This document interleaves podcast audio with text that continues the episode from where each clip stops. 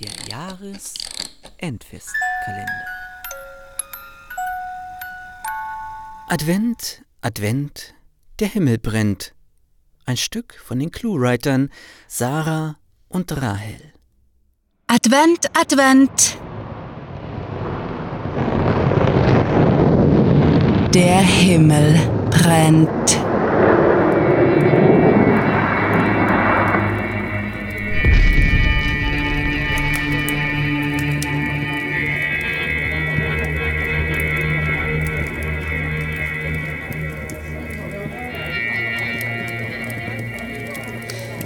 Was um alles in der Galaxis? erklang ein Ruf von draußen, der William aus seinem Nickerchen aufschrecken ließ.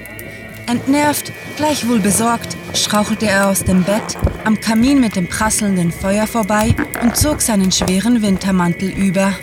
Normalerweise war es in dem kleinen Dorf relativ ruhig und solche Schreie konnten durchaus Ungemach bedeuten. Hier, am Rand der Galaxis, waren plündernde Freibeuter schließlich keine Seltenheit. Mit einer fließenden Bewegung lud der Jäger seinen Blasterkarabiner, ehe er durch die dicke Tür der Blockhütte ins Freie huschte. Sofort erkannte er, dass beinahe alle Dorfbewohner, fast 100 Leute, auf dem großen Platz in der Mitte der Siedlung versammelt waren und gebannt in den Abendhimmel starrten. Er folgte ihren Blicken konnte er es, durch die in den verschneiten Fichten hängenden Wolken, erspähen.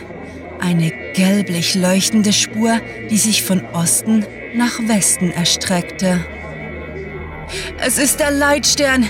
Die Prophezeiung hat sich erfüllt, frohlockte der Dorfälteste, zugleich Prediger der neopuritanischen Kirche, hob seine Hände empor und heulte verzückt. Die Götter werden uns den Erlöser schicken. William schnaubte leise, sinnierte wie seine Genossen einer wiederholt abgewandelten Prophezeiung aus der Frühzeit der Menschheit glauben konnten. Er wog ab, ob es sich lohnen würde, seine Mitbürger über das Vorkommen von Meteoriten aufzuklären, als die Schneeflocken, die vereinzelt niederrieselten, lau wurden. In Ekstase fuchtelnd deutete der Priester auf den surrealen Schneefall und zitierte und am Tage Null, zum Ende des Jahres, am Feste der Wintersonnenwende, da werdet ihr euer blaues Wunder erleben. Verwirrt beobachtete William die blauen Flöckchen, die sich sanft auf der weißen Schneedecke niederließen. Sie waren winzig, wie es bei der bitteren Kälte zu erwarten war. Es musste doch eine Erklärung für sie geben. Esst, esst den Schnee, schmelzt den Schnee, trinkt den Schnee, durchbrach die Stimme des Sektenmannes seine Gedanken. Der außerirdische Körper unseres Erlösers wird uns als Kristall dargeboten. Er wird uns unermessliche Kräfte verleihen. In Euphorie getrieben, taten alle Dorfbewohner, wie ihnen gehießen wurde. Auch William machte mit, wenn auch nur, weil der alte Hunkel, sein Schwiegervater und Vorgesetzter, ihn dazu anhielt und klarstellte, dass er befahl und nicht bat.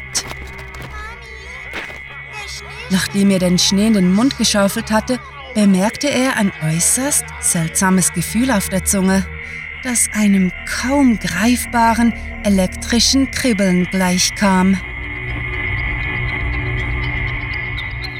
Bevor er in Panik ausbrechen konnte, explodierte seine Wahrnehmung in einem Kaleidoskop aus Farben, Tönen, Eindrücken, einem Wirbel aus sich bewegenden, stetig verändernden Formen, flackernden Bildern und der schieren, puren Erkenntnis.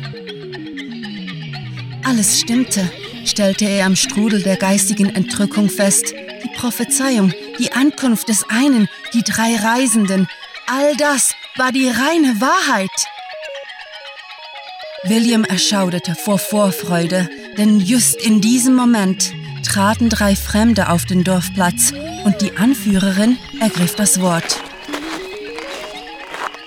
Guten Abend, werte Bürger. Könnt ihr uns weiterhelfen? William fragte sich, wieso die drei Propheten so überhaupt nicht fürstlich aussahen, wie es sich für weise Reisende gehörte. Stattdessen glichen sie einer bunt gemischten Gruppe aus gewöhnlichen Raumschmugglern. Und tatsächlich erkundigte sich sogleich eine nach Ersatzteilen für ein Sternenschiff, das offenbar nicht mehr funktionierte. Natürlich ließ sich der Älteste von solchen Nebensächlichkeiten keinesfalls abhalten. Aufgeregt rannte er auf die Besucher zu, empfing sie mit einem tiefen Knicks und wollte alles über den Erlöser erfahren. William verlor indes das Interesse an der Unterhaltung, wollte sich seinen eigenen Grübeleien widmen. Also schlenderte er einige Meter weg und ließ sich auf einer hölzernen Kiste nieder. Ächzend sah er sich um und konnte das Label der vom Himmel gestürzten Box entziffern. Zucker, stotterte er heiser. Er grub seine Finger in das bläuliche Pulver, inspizierte es, so gut es sein vernebelter Verstand vermochte. Zucker ist nicht blau, stammelte er weiter. Leider aber konnte er in seinem Zustand kaum eins und eins zusammenzählen. Da kam ein Fremder in Lederjacke herbeigeeilt, brüllte erfreut: Hey, Natala, eine Kiste ist noch ganz! und klopfte William auf die Schulter. Glück im Unglück! Eine zweite Gestalt trottete heran, beäugte die Kiste und seufzte anschließend tief. Stanley, du Vollpfosten, glaubst du ernsthaft, Nate ist zufrieden, wenn wir ihm von seiner Fracht eine beschissene Box bringen? Seit wann ist die Drogenmafia nachsichtig mit ihren Kurieren, hä, Stan? Habe ich da ein Memo verpasst?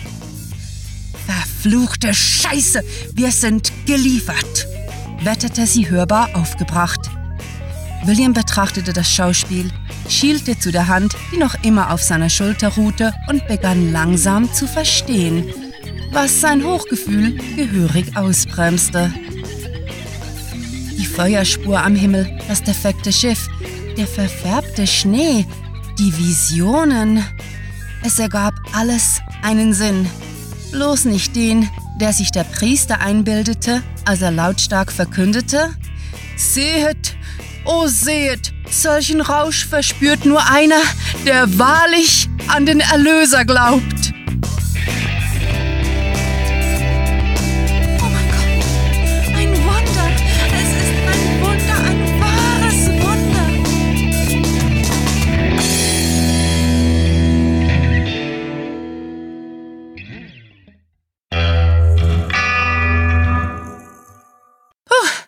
Das ging ja schnell. Die Kurzgeschichte ist schon zu Ende. Solltet ihr erfahren wollen, was sich unsere Raumfahrer bei all dem Terz so gedacht haben, dann folgt dem Link in der Beschreibung. Dieser führt euch nämlich zum Bücherstadtkurier, wo ihr dieselbe Story aus einer anderen Perspektive erleben könnt.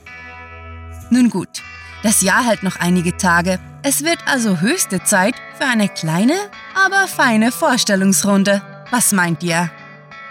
Wie wir bereits verraten haben, sind wir, Sarah und meine Wenigkeit Rahel, die Cluewriter.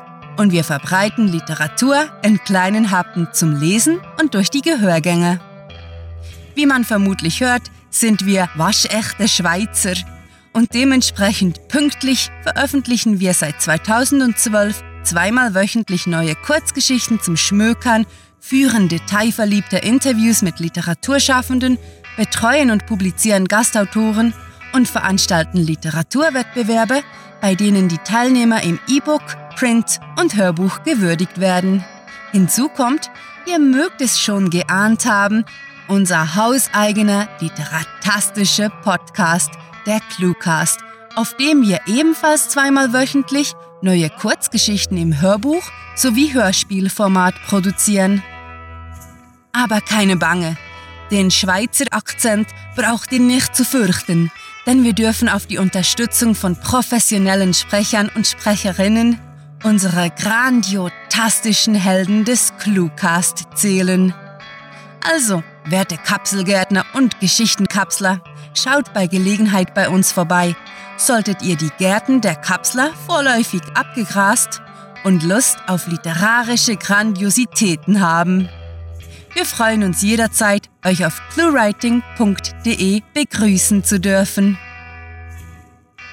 Und damit, ihr Lieben und ja auch ihr weniger Lieben, verabschieden wir uns mit dem obligatorischen Cluecaster-Kampfschrei mit fantastiliardischem Dank fürs Zuhören und den besten Wünschen. Eure Cluecaster.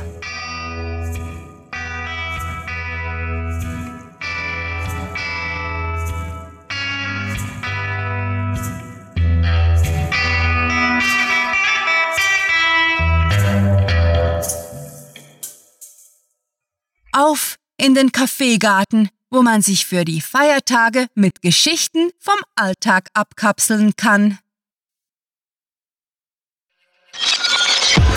Der Cluecast ist eine Produktion der Literaturplattform ClueWriting. Für Feedback, Anregungen, Literatur und weitere Informationen begrüßen wir euch jederzeit auf www.cluewriting.de. Grandiotastischen Dank.